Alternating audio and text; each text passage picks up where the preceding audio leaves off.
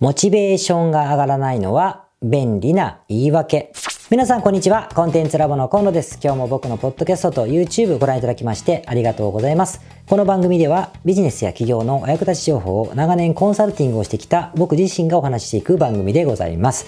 ということで、えー、今日がですね、706回目の配信でございますが、今日のタイトルこんな風にしました。モチベーションが上がらないは便利な言い訳。ってことでございましてですね。モチベーションが上がりません。やる気が出ません。というセリフって、まあ僕は仕事柄、この15年間ぐらいで何千回ぐらい聞いたと思うんですね。もう、毎、一日一回は聞いてると思うんですよ。と思います。で、皆さんもそのように何回もつぶやいてきた人もいると思うし、僕自身も何回も言ってきたかもしれません。まあ、モチベーションが上がらないから〇〇ができないという文脈ですよね。で、特に一般的な世界でもこれあるんですけども、企業とかビジネスの世界では、このセリフが倍増すると思うんですよ。で、なんでかというと、やっぱ会社だったら、やる気があろうがなかろうがですね、まあ職務なので、皆さん会社にはいやいや行くだろうし、そこで与えられたタスクみたいなのがなんか会議とかもあると思うんでね。やっぱりやるんだと思うんですよ。なんだかんだ言いながら。だからこういうセリフは出るけれども、モチベーションが上がらない毎日だというかもしれないけど、モチベーションが上がらないから〇〇をしないとは、なかなか会社だと言いづらい。けれども、企業とかね、自分でビジネスをされている方にとってはこのセリフは言いやすいんですよね。まあ、なぜかというと、ビジネスは主体的なものですし、それをやらなかったからといって、誰からも怒られないし、咎められないし、えー、ペナルティもない。直接的なペナルティもないからですね。でまあ、未来には何か困ることが起こるかもしれませんけれども、それを回避するために、今のうちから何かできるほど、やっぱ皆さんも僕も意志が強くはありませんのでね、そんなこともないと思うんですよ。で、結果として、モチベーションが上がらないから〇〇をしないというふうになって、えー、いろんなことが進まないということですよね。これ面白くてね、選択している商材とか施策が絶対成果が出ると思うものでもですね、モチベーションが上がらないという理由のもとにですね、やらなかったりするんでですね、なかなか深刻なんですよね。なんで今日は、ちょっとこのモチベーション上がらない問題について、メスを入れてみたいと思います。で、繰り返しますけど、なんでこのテーマを話しているかというと、まあ、この悩みをモチベーション上がらないから何々ができないという話を僕は何千回何百回と聞いてきましたし、この解決策を一人も考えてきたからだと思うんです。人よりも考えてきたと思うんですよ。なんでかというと、コンサルティングの現場っていうのは、特にね、とても大きな会社で、その仕事でアサインされたスタッフの方でやり取りする場合じゃない場合はですよ、経営者の方、もしくは個人事業主の方と話をするので、その方のモチベーションが上がらなくて何々ができないっていうのはできないままだと、成果が全く出せないんですよ。で、我々はやっぱ何か成果を出してもらいたいし、えー、もらわなければいけないというふうに、やっぱ思っていますんでね。まあ、前回の放送じゃないけど、価値観はいろいろあるから、そればっかりを強要するわけじゃないんだけど、やっぱそういうことを目指して、えー、やってるわけですね、僕ら。だから、モチベーションが上がんないみたいな理由で、何々ができない状況を続けられたら困るんですよね。なので、なんとかそれをやってもらおうとするためには、このモチベーション問題と向き合うしかないんですよ。これを解決した、していかないと、まあや、やらないからですね。これがなかなか有識問題でございまして、まあ、どうすりゃいいのかな、どうすれば物事が前に進むのかなというふうに考える癖があるので、人より考えてきたという意味なんです。で、僕、まあいろいろありました。これまで答えらしきものも何回も出て、ちょっと違うなと思ったり、いうことを繰り返してきましたけれども、だから来年また変わるかもしれませんが、今日時点、僕は気に入っている答えがありましてですね、それをちょっと話したいなと思うんですけども、まあどうしてモチベーションが上がらない人にとってのね、質問がどうしてモチベーションを上げてるんですか？どうやってモチベーションを上げてるんですか？とか、どうやってやる気がない時どうしてるんですか？って僕も聞かれるんですよね。聞かれるんです。でそういう時の答え、この答え、僕の答えの仕方が、今日の、まあ、解決策に近いんですけども、どういうことかというとですね、答えはシンプルでございまして、あ、僕っすか？僕がモチベーション上がらないとき、どうしてるかですか？そんなん分かったら苦労しませんよ。分かるなら教えてほしいっすよ。って言うようにしてます。まあどういうことかというと、僕自身はですね、もう、モチベーションがあるかないかとか、高いか低いかとか、やる気があるかないかということを仕事に連動するのはもうとっくの昔にやめています。やめています。これがね、僕の答えなんですよね。今日時点の。誤解を恐れずに言えば、だって、やる気満々のことなんて俺ほとんどないっすよっていうのが、まあ、正直な気持ちなんです。やる気満々っていうのがどういう状況かもよくわからないし、今今日はやる気満々なのかもしれないし、満々じゃないかもしれない。だってメーターがついてないからわからないじゃないですか。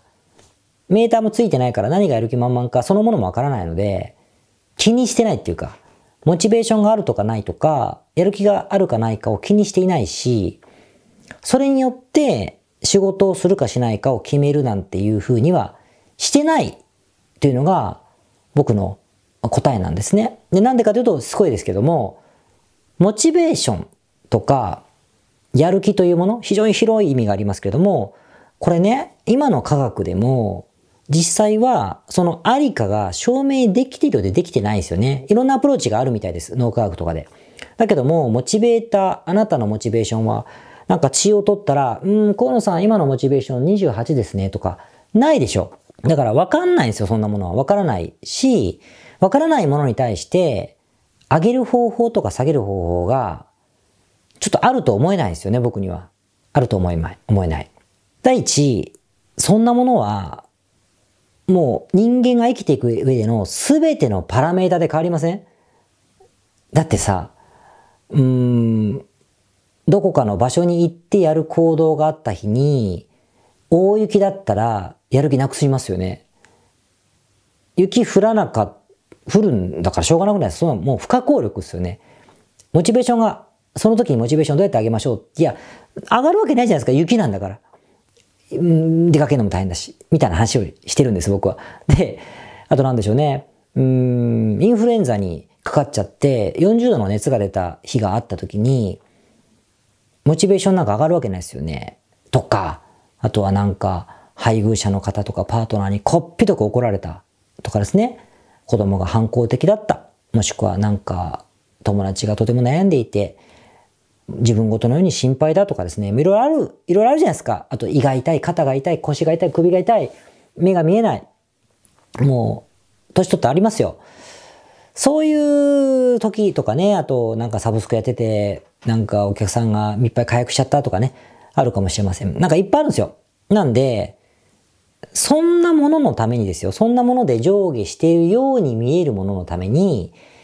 ビジネスというカテゴリーの、まあ、タスクをですね、やるかどうかに連動させることそのものがもうおかしいと思うんですよね。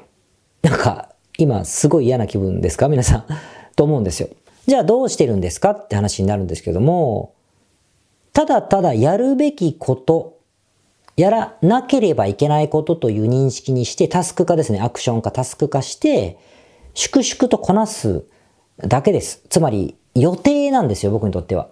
予定にしたんです。そうすると、やるじゃないですか。あなたが会社勤めをしているとして、まあ社長さんも多いと思うんですけど、毎週月曜日の朝一は全体ミーティングですって会社もあると思うんですけど、やるでしょだってそれ。全体ミーティングの資料とか作れて言われたら作ってから金曜日家帰りません？そこになんかやる気メーターみたいなことって左右されたら作らないんですか？そんなことないですよね。っていうだけでやっているし、そうすると、やりますからね。モチベーションとかいう謎のものに振り回されなくて済むので、僕にとってはよっぽど楽しいです、それの方が。よっぽど楽しいですね。で、なぜかというと、粛々とやるべきこととしてやっていて、やる気なかろうが腰が痛かろうが頭痛かろうがやるので、その得られる結果っていうのは興奮します。そこでモチベーションが上がってるっぽいなと感じることもあります高揚するっていうか。まあ、それは楽しいですよね。とか、新しいことを、そのタスクをやることによって、新しいことを覚えることによって、なんか脳が活性化して、ワクワクしたりってことはもちろんあるんですよ。もちろんある。無感情に嫌々やってんじゃないですよ。だけど、やる気が出なければやらないみたいな風に連動は絶対してない。やるべきこととして粛々とやる。でも粛々とやる中に何か、えー、まあ、壁を越えてみたりとか、成果が出てみたりとかした時にわっと興奮するってことがあるだけであって、でもそれはご褒美であってですね、まあ、だからこそやるべきことをやるってことにつながるんだろうけれども、こういう順番ですね。ご褒美があるからやるんじゃなくて、粛々とやったらご褒美があることがあるから、粛々とやってるっていうのはまあいいのかもなって思ってるってことですよ。これが辛いことばっかりだったらね、あの会社員やりますけどね、特に昔から。っていう感じですけど伝わりますかね？で、じゃあモチベーションとかやる気っていうのはどういう時にやればいいかというと、おそらくそうじゃないものですね。仕事じゃなくて、仕事っていうのはすごいけど、もうやる気みたいなものに左右されたらやってらんないですよ。立ち上がるわけないですよ。なので、仕事ではないもの。例えば、あなたがビジネスをする、僕らがする。そして、えー、軌道に乗る。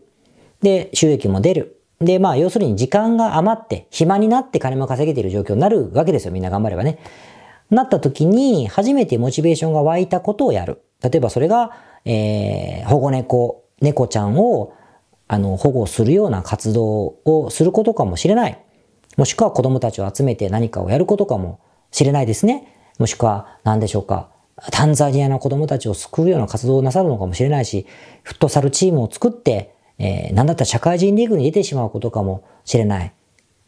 わからないわからないですよ。そういうことかもしれないし、まあ何でもいいですけど。あとなぜ、なぜか今のエリアでですね、日本人起業家の集まりを作ってですね、えー、これからの若い子たちを支援するような活動をなさるかもしれないが、そういうことは、これはモチベーションがないとできないじゃないですか。ですよね。だからそれはやる気があればやればいいし、やる気なくなったらやめればいいという話であって、ここは左右されてもいいと思うんですけども、特にまあ企業とかですね、経営とかの世界って、もう、ねばならないことでいいじゃんって思うんですよね、僕は。これが僕の答えです。で、もう、これ言ってもですね、皆さんこんなの分かってると思うんですよね。分かってません？やるべきことにタスク化して粛々とやればいいということは分かってるんですよね。でもなんでモチベーションがないんですっていうふうに言いがちかというと、これも僕の解釈、自分自身を見た時にもですね、思うんですけども、これね、めっちゃ便利なんですよ。めっちゃ便利なんです。意地悪い顔してますか今。僕。うんめっちゃ便利なんですよ。モチベーションが上がらないからできないというのは結構飛び道具ぐらい便利な言い訳なんですよね。だって何も言えなくないですかそれ言われたら。そっかーってなるじゃないですか。なんで、これは使い勝手がいいから使ってるって側面もあるなと僕はでもそうです。少なくてもそうですね。そういう傾向があります。はっきり理由があるならはっきり言いますもん、その理由を。ペケペケでメリットがないんですとか、ちゃんと言うんだけど、モチベーションが湧かないっていう時は大体そういう言い訳してんなって自分で 思うんですよね。だって便利だから。一番かっこいい言い訳っていうんですかね。だと思うんですよね。なんかやむを得ない理由に聞こえません？自分の内面をえぐった結果、自分の思考、心の中にダイブした結果、ちっちゃい人が、それは違うぞ。それは今あなたが人生やることじゃないよって言ってるんですよ、みたいな。なんか深く感じるじゃないですか。なんでめちゃくちゃ便利だなっていうふうに思うんですよ。でもね、実際そんなことないですよ。皆さんはどうか知りませんけれども、僕も少なくてもですね、じゃあモチベーションが上がらないからできない。本当にやる気があることしかできないんだなというふうに、答えらしきものを自分と向き合って、内面の向き合ってそう決めたというふうにかもしれない、やらないことを決めたかもしれないけれども、じゃあ、それ以外の人生に有意義なモチベーションが上がることに、じゃあその以外の自分の貴重な時間を使ってるかっつったら、使ってないですよね。だいたい、なんか漫画読んでるんですよ。ネットフリ見たりとか。寝てるんですかね。ちょっといろいろありますけれども、サボってるんですよね。っていうふうに思うんですね。なんで僕もやっぱね、言い訳に使ってることがほとんどだなと思って、便利だからですね。でも、じゃあ何かを達成した時ってどうしてるかというと、やる気が出た時に勢いのやった時かなと思ったらそうでもなくて、体調が良くてね、体調が良くて、目覚めが良くてみたいな日でもいいし、夜更かしした日かもしれないけれども、とにかく体調が良くて、タスクを、仕事ですよ、タスクを、新しいタスクをですね、どんどんどんどんやった時に結果は出てます、僕は。そこにモチベーションとかやる気って要素は見つけたことはないですね。やる気ある方がいいんだなとか、モチベーションがあることやった方がいいんだなと思ったことは、正直一回もないですね。ねばならないことをやれた時、より多くやれた時が成果も出ているし、その時の結果をもってやっぱその、うん、ねばならないことをまたやったらいいことあるなというふうに考えるようにはなってるし、考えるようにしたいなっていうふうに思ってるんですよね。伝わりますかね？なんで別に、すごいですけど、僕自身もそれは何回も今でも言いますし、モチベーション上がんないって。僕も何百回も人から聞きます。クランさんからも言われるんで。だからこれ悪いことじゃないですよ。もう僕はそういうもんだと思ってるんで、みんな絶対そうだと思ってるから、そんな人はダメだなんてことを言うつもりはない。そんなこと言う人はね、ちょっとね、変ですよ。そんなお前どうなんだよって話ですね。で、あの、そんなことないんです。みんなそうなるもうこれまとめですよ。みんな、モチベーションがないとやる気が出ない、やりま、やれないというふうに言うし、それは人間である限り一般的な人類の宿命だと僕は思っていて、だからそれ言い訳に使う、だから、だからでもそれは言い訳なんです。だけどその言い訳に使ってやる気が出ないからやりませんというのは、みんななるんです。全員なるんですよ。だからそれは全然悪いことじゃない。僕のクライアントさんもみんななるし、僕もなるんですよ。じゃあそっからどうするかってなると、いや、それを連動させるのやめようね。タスク化しようねっていう話をしていけば、タスクか、河野さんめんどくさいよ。じゃあめんどくさくないようなものを少なくてもやりましょう。少なくても合理的にやりましょう。少なくてもちょっとでも楽できるやり方を考えましょうというふうに言うんですよ。これが結構ビジネスを前に前にぐいぐい進める、まあ、すっげえざっくりしたコツでございましてね。だから、別にモチベーションが湧きませんとか言ってんじゃねえよ、お前は甘いって言いたいわけじゃなくて、それは言い訳なんだな、やっぱりまあ、粛々とやるしかねえんだなっていうふうに、苦虫を潰したみたいに、受け入れてくれってことだけなんですよね。それまたずるずるいくんですけどね。分かってると無理やりやる日って何日かあるはずなんで、ぐいぐいね、ビジネスが前に進んでですね、ウェイってこう、利益入れたりとかっていうことがあるのかなという感じのこの、この感じを分かっってるとめちゃくちゃ気が楽なんじゃないかなって、変に思考にダイブしてなんで私はやる気が出ないことやらないんだろうかというふうに考えるよりは、マシじゃないかなと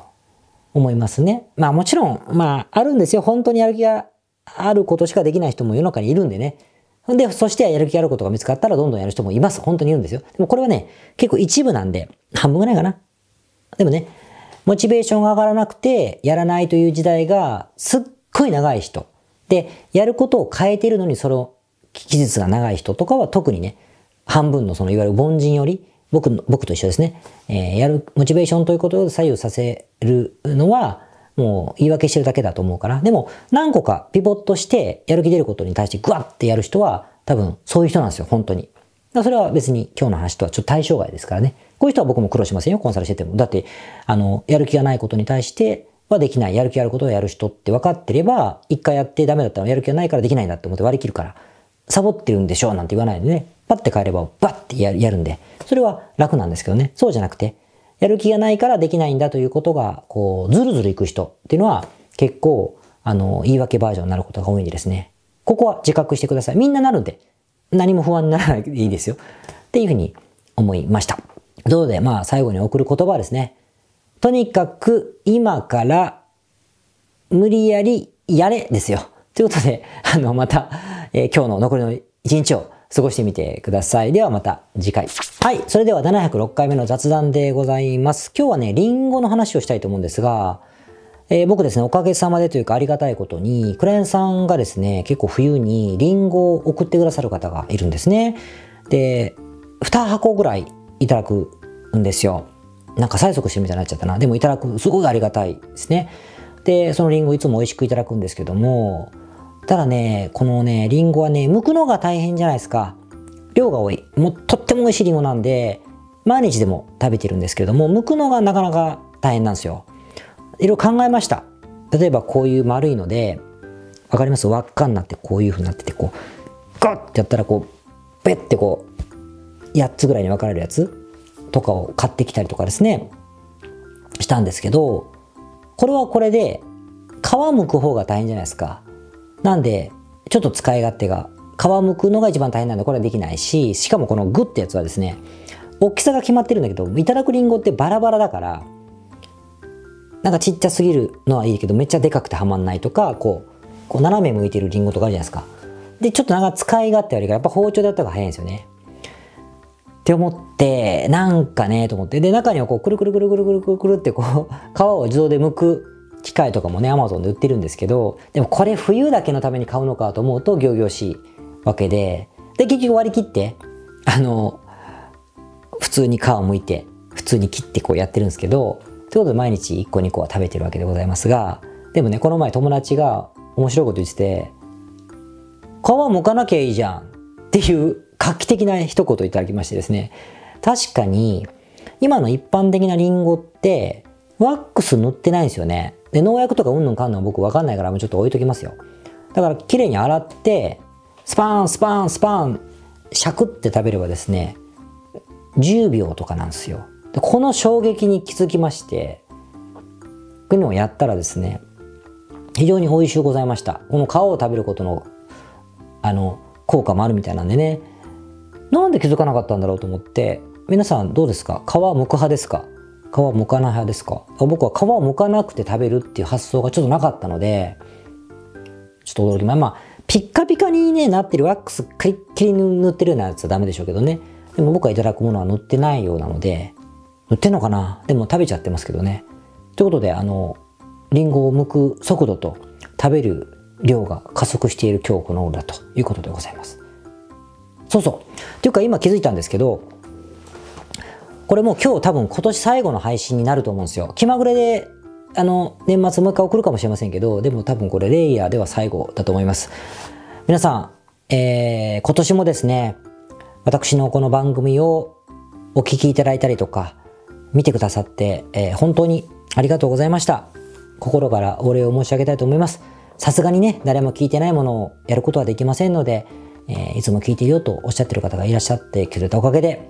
続けることができました。で、ポッドキャストはね、もう16年ぐらいやってますけども、YouTube も10年近くやっていて、ささやかですが、登録者の方も増えてきてましてですね、えー、原動力になって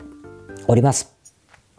で、あの、来年もですね、今年700回突破することができたので、また来年も順調にいけば750回、で、再来年は800回って超えることができると思うので、またちょっとね、えー、余裕ができたら、今僕会社の方でまた違う施策をやってますから忙しいんですけど、余裕ができたらですね、この配信もまた面白いものにしたりとかしていきたいと思っているので、えー、変わらず応援していただけると、えー、とっても嬉しいなと思っております。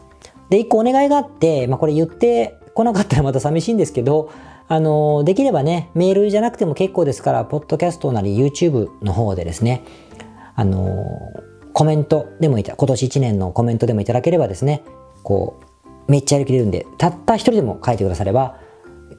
うわってテンション、それこそ今日モチベーション関係ねえっていう時ながらモチベーションが上がるんで、この配信は僕はモチベーション上げてやってません。あの仕事としてしっかりやってますけども、このご褒美をください。なんであの、ぜひね、コメントいただいたりとかメールいただけるととっても嬉しいので、この1年、こうだったよ、みたいな話をいただければ、えー、すげえ嬉しいです。これ毎回言えって話かな？なんですけど、えー、できれば、私の方にですね、えー、声を聞かせていただければ、すっごい嬉しいです。たった一人でもいただけるとね、すごい嬉しい。まあ、年明けにもするかもしれませんけどね。ということで、えー、皆さん本当に今年ありがとうございました。年末年始寒くなっているんだと思います。今日配信日もう寒いんですけど、思いますけど、風邪などひかずに、また頑張ってい、えー、きましょう。それでは、また、多分来年。皆さん、こんにちは。コンテンツラボの河野と申します。この YouTube チャンネルをご覧いただきましてありがとうございます。え普段は在住の起業家の皆さんにインターネットを使ったビジネスのサポートをさせていただいております。これまで、え約3000人の方々のビジネスのサポートを行い、すべてのクライアントさんの売上総額は300億を超えているぐらいだと思います。えこのチャンネルではそんな経験をもとにインターネットビジネスもしくはインターネットを使った起業について、え詳しく役に立つ情報をお送りするように心がけております。海外においての事例もとても豊富に含んでいますので、日本の方にも適用できることがとっても多いと思っております。ぜひチャンネル登録をして配信をご覧になってみてください。経験も時間もないギリシャ在住の主婦がなぜビジネスで成果を出せたのか。これは本当の話です。その人はギリシャに住む女性 Y さん。国際結婚をして15年間、子育てと家事に忙しい毎日でした。さらにプライベートでもトラブルを抱え、その対応にも時間を取られるようになっていました。そんな Y さんには夢がありました。それは自分で仕事を生み出して経済的に自立すること。とはいえ、ビジネスのために使える時間はほとんどありません。毎日の隙間時間さえままならない状態だったのです。しかし、あることをすることで Y さんのビジネスは無事スタートし、半年後にはまとまった収益も得られるようになっていました。Y さんのやった、あることとは何でしょうか？それはとてもシンプルなことでした。他人の力を使うことです。マンツーマンのコンサルタントを使ったのです。とは言っても通常の使い方とは少し違います。アドバイスを受けて自分で実行するのではありません。とにかく Y さんには時間がありませんでした。コンサルタントのアドバイスで、まず最初に、最小の作業、最小の費用で短期間に収益化できるビジネスを決めました。次にその作業そのものを毎回のミーティング時間にコンサルタントと一緒に実行しました。例えば Y さんがコンサルタントから言われた通りの簡単な作業をしている間に、コンサルタントが文章を書いてあげたり、複雑な画像加工をしてあげたりしました。ポイントは悩む、調べる、後で時間がある時に宿題をこなすという時間をなくしてしまったことです。半年経過した頃にはお客様も50名近くに増え、売上額もまとまったものになりました。私たちコンテンツラボは、Y さんのような海外在住者で初めてビジネスをする方にも、その人の環境に応じたコンサルティングを提供しています。これまで15年間、3000名以上の海外在住者さんのサポートをしてきました。もし Y さんの実際やったビジネスや、私たちのコンサルティング手法が知りたい場合は、ウェブサイトをチェックしてみてください。海外在住者の方ご自身のインタビューや、どうやってビジネスを始めるかを事例をもとに解説した動画もお配りしています。合わせてご覧ください。